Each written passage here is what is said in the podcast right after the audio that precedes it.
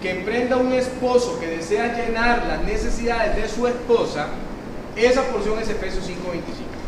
Tiene su correlato en Colosenses 3 y también encontramos alguna parte en Pedro, en Primera de Pedro. Pero para efectos prácticos vamos a quedarnos aquí en Efesios 5:25. Tenemos curiosamente un compendio de un solo versículo, pero nutrido de todo lo que nos ocupamos, ¿verdad? Veremos en este versículo cuatro cosas. Primero, que las mujeres necesitan sentirse amadas. Ojalá usted aprenda eso hoy, ¿verdad? Eh, porque a veces pareciera como que no se entiende. A veces yo veo esposos pelear con su esposa pensando que están peleando con otro hombre. O sea, no han entendido que no funcionamos igual, ¿verdad? Las mujeres necesitan sentirse amadas. Vamos a aprender también que necesitan sentirse seguras, especiales y protegidas. Cuatro grandes pilares que sostienen esa estructura que dice necesidades de las mujeres. A partir de esos pilares pueden salir otras necesidades. Vamos a ver con uno de ellos, con el del amor, que pasa así, ¿verdad? Y de los otros puede ser un montón también, ¿verdad? Pero queremos necesidades básicas. Dice, ¿con quién puedo practicar esto, pastor? Con su esposa, con sus hijas, con sus hermanas, usted que no se ha casado, con su mamá. Sería muy bueno empiece a practicar cómo tratar a una mujer. ¿Ok? Vamos a avanzar entonces. Las mujeres necesitan sentirse amadas. Apunta allí, ese es el primero. Siempre que hablamos del amor, el amor es una cuestión bien extraña. La gente tiende a definir el amor de varias formas diferentes. Yo regularmente bromeo porque en un campamento de jóvenes, preguntando a los chicos, yo les decía, ¿qué tienen ustedes por amor? Y uno de ellos muy animoso, porque usted sabe que en el campamento todo vale puntos, ¿verdad? Entonces eh, levantó su mano para que su equipo ganara puntos y él dijo, el amor es algo que se siente como aquí, ¿verdad? Entonces, no, explícate un poquito, no te entiendo. Entonces decía, sí, esa cosa que uno siente aquí cuando ve a la muchacha, ¿verdad? Entonces decía, él tenía la idea como eh, maripositas en el estómago, etcétera, ¿verdad? Y luego yo bromeaba y decía, bueno, eso es el hambre, cualquier otra cosa. El amor no es eso. Pero ahí le pongo, muchas personas piensan que el amor es una emoción. Y así lo trata. Hollywood lo trata así. Una emoción que arrancó hoy, pero mañana no se sabe. El Señor aparece en el bar, donde está el Señor tocando el piano, la muchacha está con una copa de vino poniendo la atención al del piano, él se acerca y le dice por qué tan sola y termina la escena en el cuarto. Entonces para Hollywood eso es el amor, ¿verdad? Una emoción de una noche, ¿verdad? Otras personas creen que se trata de un sentimiento. Entonces dicen, el amor es un sentimiento. Sentimiento es algo que se siente, ¿verdad? Obviamente. Eh, y en este caso las personas que piensan así dicen, es algo que, que uno siente en el momento, ¿verdad? Pero sabemos por la Biblia que el amor es una decisión. Entonces póngalo ahí. Una decisión. No hay ni emoción ni sentimiento, es una decisión. Usted decide amar todos los días. Todos los días. En el caso particular de este versículo, Efesios 5:25, eh, ahí nos dice que es un deber. Arranca el versículo. Maridos, amad. Me encanta cuando desglosamos los versículos, ¿verdad? Porque es que ya uno no tiene quite, ¿verdad? Uno se puede haber perdido en las otras palabras, pero aquí ya no se puede perder. Hay solo dos. Maridos, amar. ¿Qué le toca a usted como varón que tiene una esposa?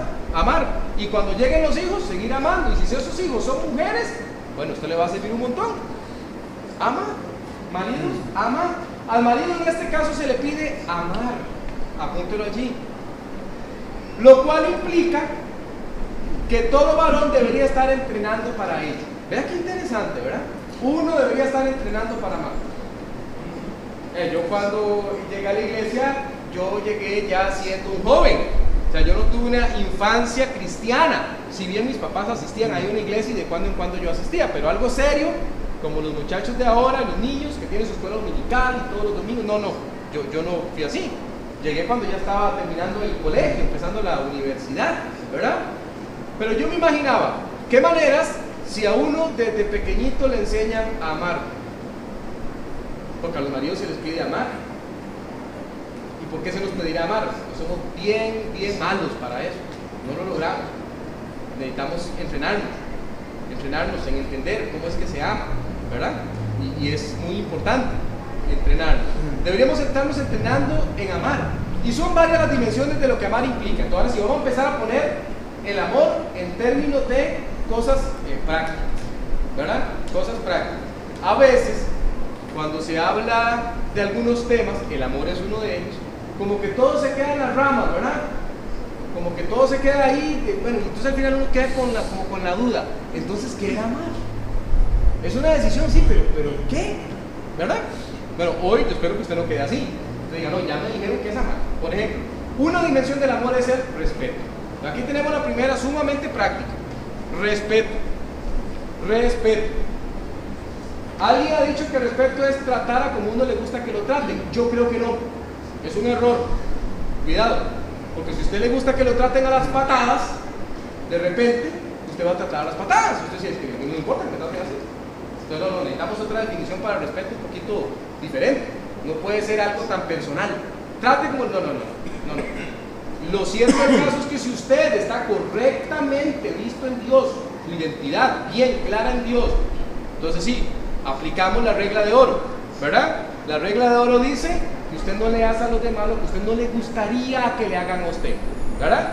Entonces el respeto tiene que ver con eso. No le haga a la otra persona lo que usted no le gustaría que le haga, pero vamos a clarificarlo todavía un poquito más, ¿verdad? En Colosenses 3:19, alguien que me lo lea bien fuerte. Sí, allá, bien fuerte, hermano. Maridos, amad a vuestras mujeres y no seáis ásperos con ellas. Muy bien, gracias. ¿Verdad? Ya la primera parte la conocíamos. Este versículo ya no lo había dicho, amad. Pero la segunda no la conocíamos. Dice, no seáis ásperos con ellos. Ya empezamos a acercarnos un poquito al concepto de respeto. Ah, ¿qué quiere decir respetar a la señora? ¿Qué quiere decir respetar a las mujeres? No sea áspero con ellas. ¿Cómo podría ser uno áspero? La forma en la que habla. ¿Cierto?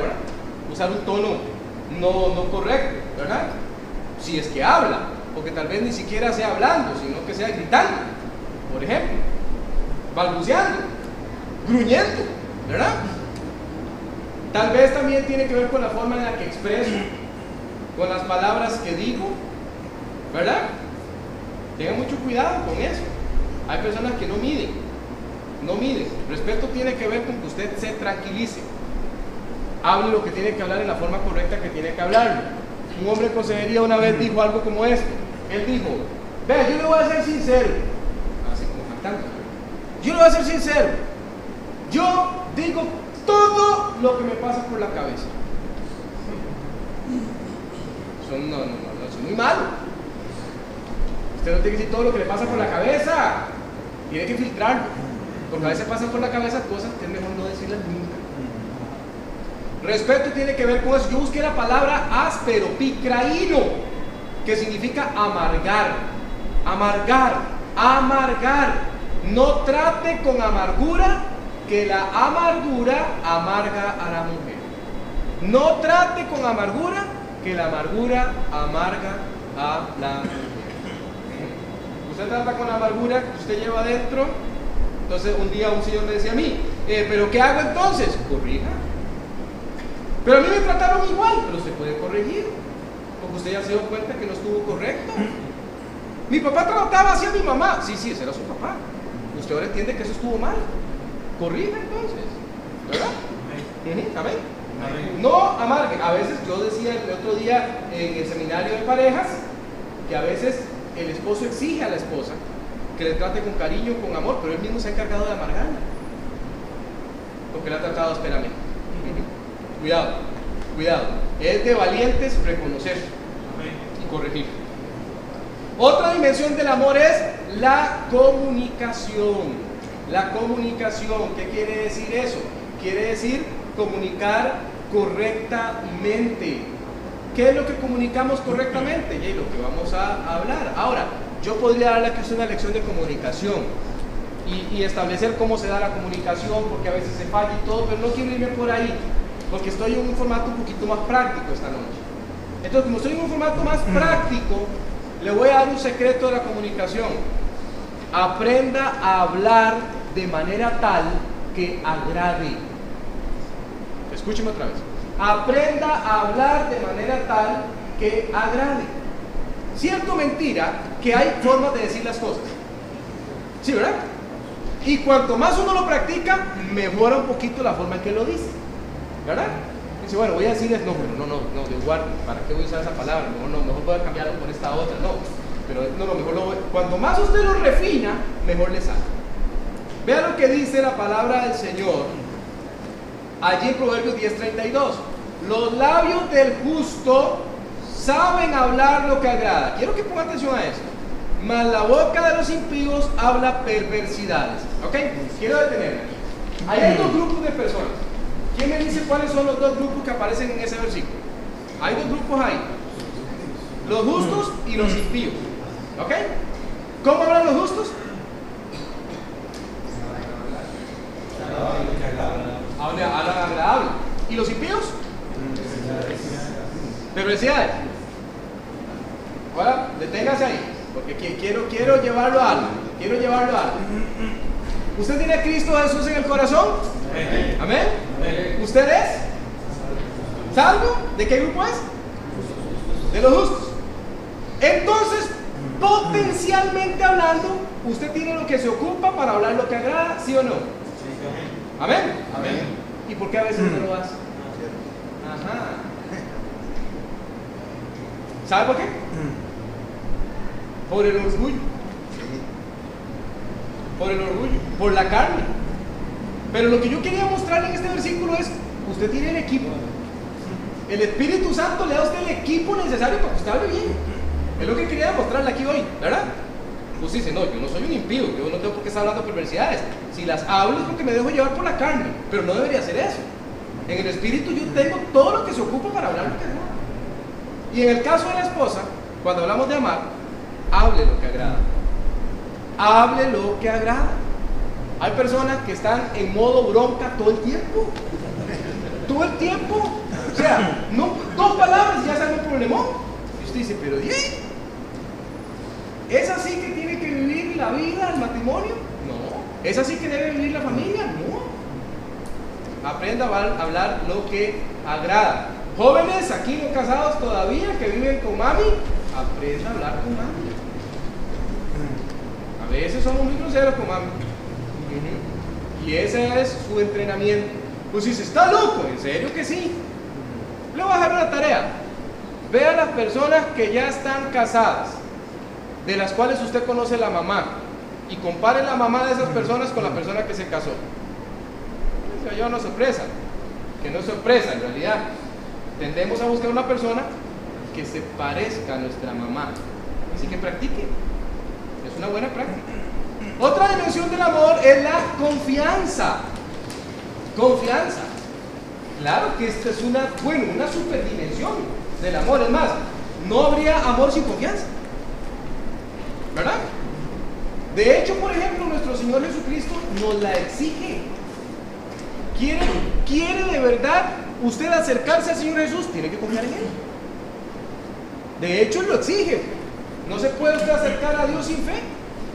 No se puede, Él lo dice abiertamente. ¿Verdad? Sin fe es imposible agradar a Dios. ¿Verdad? Porque es necesario que el que se acerca a Él crea que le hay fe. Entonces, debe existir esa fe, esa confianza. Primera de Corintios 13, 5. Quiero que lo vaya a buscar. Este versículo. En su Biblia. Vaya ya. Vaya ya. Me interesa mucho. Este es el capítulo del amor. Ya usted ha escuchado eso muchas veces, ¿verdad? Capítulo del amor y demás. Dice muchas cosas interesantes. Vamos a visitarlo dos veces esta noche. Pero ahorita vamos a visitar en el versículo 5. Porque me interesa que usted resalte algo que resulta increíble. Vamos a ver. Dice la Biblia. no hace nada indebido. Wow. Eso sí que está interesante, ¿verdad? No hace nada indebido, no busca lo suyo, no se irrita, no guarda rencor. Ahí se lo marqué en las hojitas en negrita. ¿Qué significa no hacer nada indebido? No hacer nada indebido. no hay nada ahí, ahí no le saqué el griego, no nada, nada, nada. O sea, ahí no le voy a sacar nada. No hacer nada indebido, no hacer nada indebido. Algo que no se tiene que hacer, no lo haga. El amor funciona así.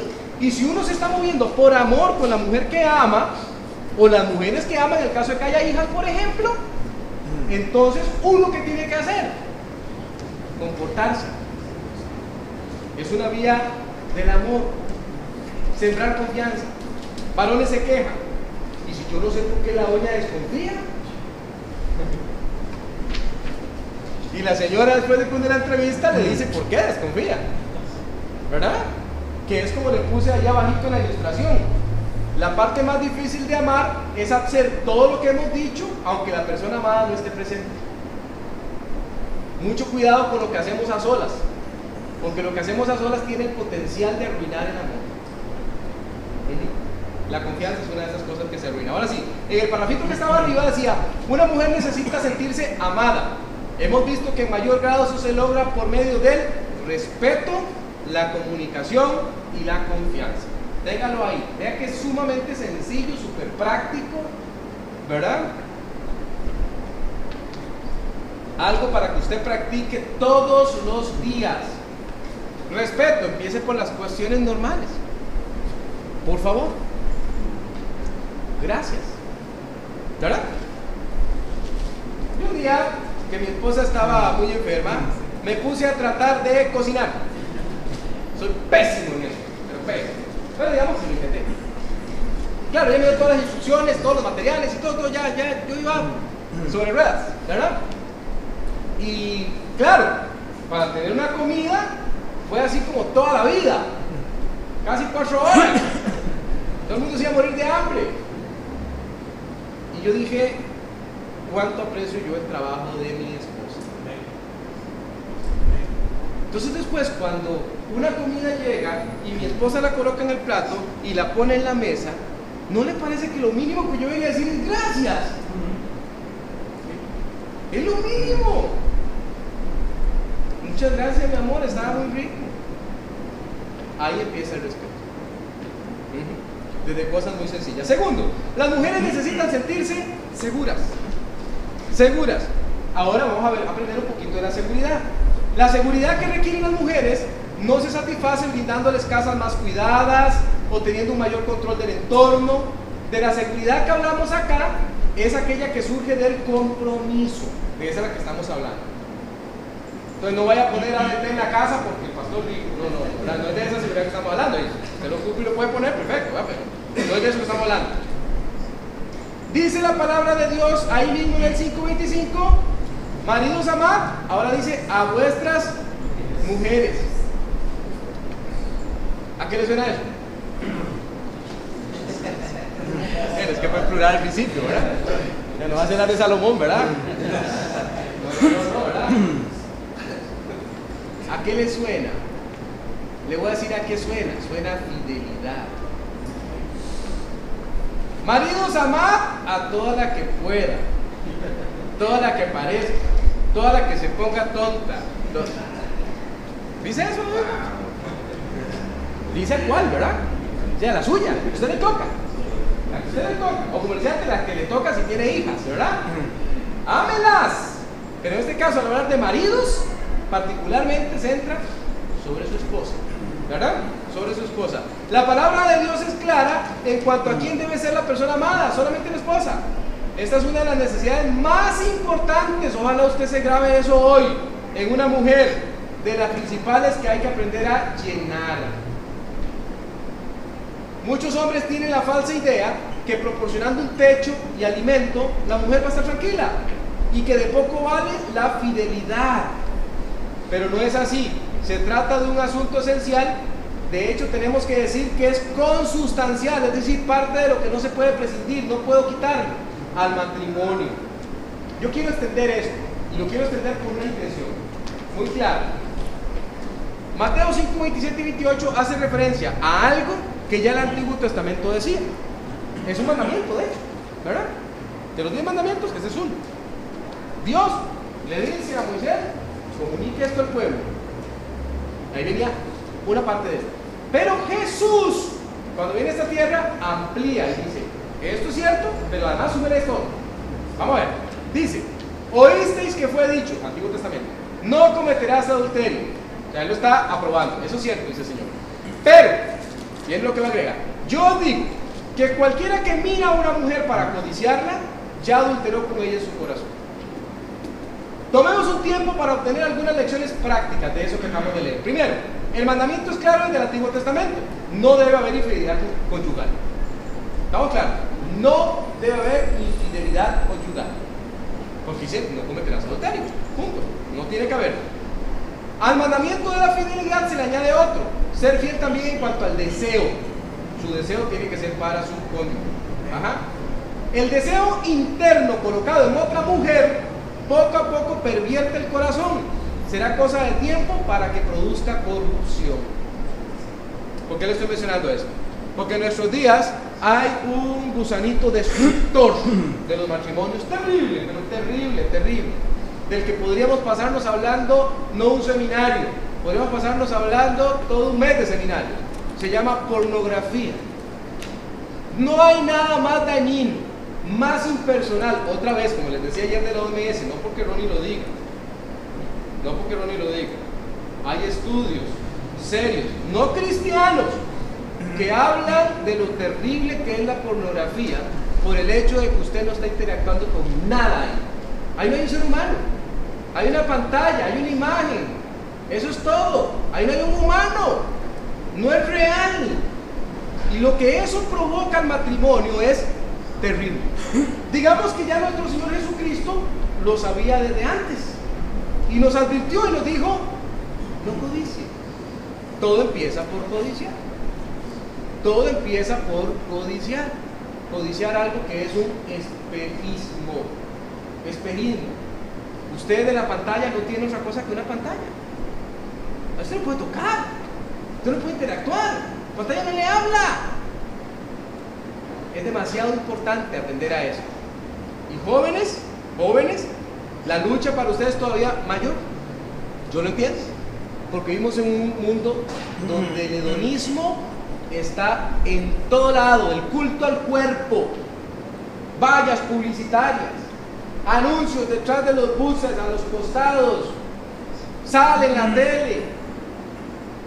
Yo entiendo que la lucha es dura, pero le voy a dar un consejo que lo da Romanos 13, 13 y 14. No provea para los deseos de la carne. No provea. Nadie lo obliga a usted a estar encendiendo tele, no lo encienda. Por cierto, sería un gran bien. No siento. ¿Verdad? Y yo siempre le digo a los varones, para eso Dios nos dio la capacidad de que esto se pueda mover. No quite la vista. No ensucie su mente no ensucie su mente, que vea que la palabra de Dios está advirtiéndonos, advirtiéndonos, ¿verdad? Tercero, las mujeres necesitan sentirse especiales. Seguras entonces, tradúzcalo, fidelidad. Y ahora especiales. ¿Cómo sentirse especial?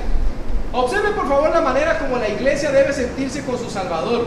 Ha de sentirse sumamente especial. Porque dice de la iglesia, así como Cristo amó a la iglesia.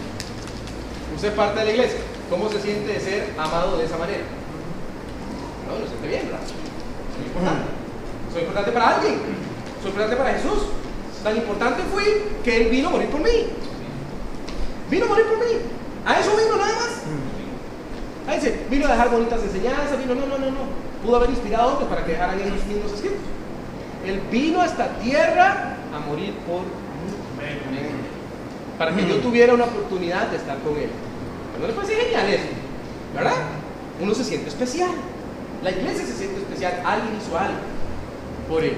Ahora, es la iglesia a la que el Señor Jesús le entrega su amor, su dedicación, su total interés. Podríamos decir que es un asunto de su preferente devoción amarla. Ponga allí. Para Jesús es importante amar la iglesia. Esta necesidad debe ser satisfecha en su totalidad y los varones podemos hacer muchas cosas con el fin de lograrlo. Es decir, podemos seguir el ejemplo de nuestro Señor. Por ejemplo, le voy a dar unos tips rápidos, rápidos. No son nuevos, no son nuevos, porque no lo son. Veamos, tenga siempre un halago para su mujer. ¿Qué es tener un halago? Algo bonito que decir. Algo bonito que decir. Algo bonito que decir.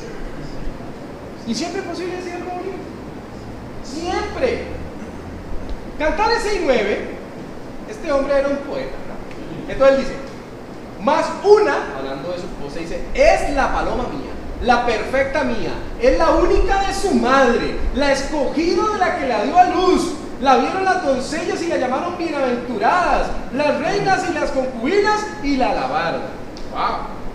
¿Cómo se habrá sentido esa señora? ¿Usted se imagina? Hubiera ese hombre hablando así, ella siente, ese soy yo. Ese soy yo. Aquí me están halagando, ¿verdad? Tenga siempre un detalle para su mujer. Será difícil tener un detalle.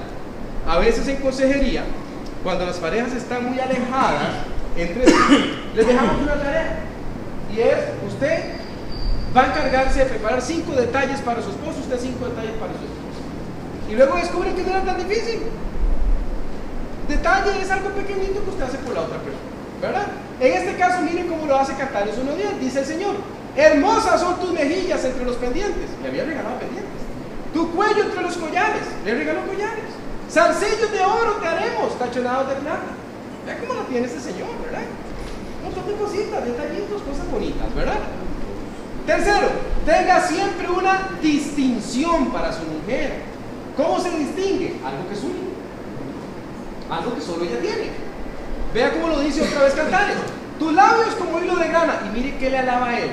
Y tu habla hermosa. Interesante, ¿verdad? Tus mejillas como cachos de granada detrás de tu velo. Siempre le digo, cuando lea cantar está cuidado, ¿verdad? No use muchos de esos piropos hoy, puede haber problemas. Pero tu habla hermosa, dice, tu habla hermosa. Sí, mi amor, me encanta cómo hablas. No hablas como las otras, vos hablas diferente. Qué interesante, ¿no? Qué interesante. Ahí le pongo una ilustración. Siga el ejemplo de Abraham y Isaac. Luego puede leer usted la historia. Pero les recuerdo, mandaron a este siervo a buscar, ¿verdad? Una esposa. Aparece Rebeca por ahí y dice, ¿qué? ¿Ocupa agua para usted, para los camellos? Sí, ya voy Isaac, sacó, ¿verdad? Y el hombre dijo, Dios me ha bendecido, esta es la mujer. Y sacó unos brazaletes, unos pendientes y se los dio, ¿verdad? Se los dio. Vean lo que ahí en la notita. El mensajero fue enviado con una serie de regalos para Rebeca y adivine qué, de inmediato se los puso. ¿Por qué sabemos que se los puso? Porque dice que cuando llegó a Labán, dice que Labán vio. Y Labán vio, dice, las cosas que traía Rebeca. Era codicioso. Entonces dijo, wow, este hombre como que tiene plata. Pero ella se los puso, se los acababa de dar en el pozo. Y no dijo, ay, los voy a guardar para. No, de una vez se los puso. Para la mujer es importante sentirse especial. Cuarto, las mujeres necesitan sentirse protegidas. Protegidas. Una muestra definitiva de protección de parte del Señor Jesús es el, apunte allí, sacrificio que estuvo dispuesto a hacer. ¿Para qué? Para que su iglesia estuviese protegida. ¿De qué? De la condenación eterna. Del pecado. De la mancha y la suciedad que produce y se entregó a sí mismo por ella. Esa es la parte más difícil de cumplir de ese versículo. 5.25d. Y se entregó a sí mismo por ella. Varones, sacrificarnos por nuestra esposa es la cosa más complicada que puede haber. Y le voy a decir por qué. Porque somos muy egoístas. Y la receta dice más o menos así para que usted la sepa de una vez. Cuanto más joven, más egoísta. Entonces ya verá usted que está joven, ya lo sabe. Entonces dice, uy, ya me da cantando. Entonces ya yo sé que tengo que luchar contra el egoísmo que hay en mí. Ya pasados los años es cuando uno varón empieza a darse cuenta que egoísta que soy yo, ¿verdad? Tremendo. Eso Señor nos manda tanto, tanto, tanto. Ame, ame, ame, entréguese. Algo que tenemos que grabarnos bien es que no hay amor sin sacrificio. No hay amor sin sacrificio. Amar a la mujer querrá decir en muchas ocasiones que usted deberá sacrificar cosas y sacrificarse personalmente por ella. y está bien hacerlo. Al final de cuentas, esto se traduce en que la mujer siente que está al lado de alguien que la cuida, la protege, porque la ama. Ahí amor sin sacrificio, y los siguientes son, deberá sacrificar cosas y sacrificarse. Sacrificar y sacrificarse. ¿Verdad? Porque sí, a veces es fácil sacrificar algunas cosas, pero sacrificarse ya no son solo cosas, son cosas que me implican a mí. Por ejemplo, cuando la esposa enferma, usted tiene que estar ahí, tiene que quedarse, tiene que Al final de cuentas le pongo entonces, se traduce en que alguien la protege y la ama. El amor, la otra porción de 1 Corintios 13, 4 y 7, es sufrido, es benigno. El amor no tiene envidia, el amor no es jactancioso, no se envanece. Y luego dice el 7, todo lo sufre, todo lo cree, todo lo espera, todo lo soporta. Entonces cuando decimos eso, a veces la gente piensa que el amor es así como algo, algo allá, porque la gente cree que era un sentimiento, que era una emoción, pero no, como ya nos dimos cuenta que es algo, que es una decisión, cuando dice el amor, traduzca, es el amor actuando en mí. Obviamente, no es el amor como algo que está allá afuera, no, no, no, es el amor actuando en mí. Entonces, si usted tuviera que traducirlo, tradúzcalo con su nombre. Póngale su nombre cada vez que aparece el amor, ¿verdad? Y diga, con respecto a mi esposa, yo no tendría que leer así. Ronnie es sufrido, es benigno. Ronnie no tiene envidia. Ronnie no es jactancioso, no se envanece. Todo lo sufre, todo lo cree, todo lo espera y todo lo soporta. Con respecto a su esposa. Ponga su nombre. No diga el amor así como que es algo allá lejano, quién sabe de qué. Es usted actuando con el amor de Dios por su cónyuge. Cuatro necesidades básicas a las cuales dedicarse. Hacer sentir a la mujer amada, segura, especial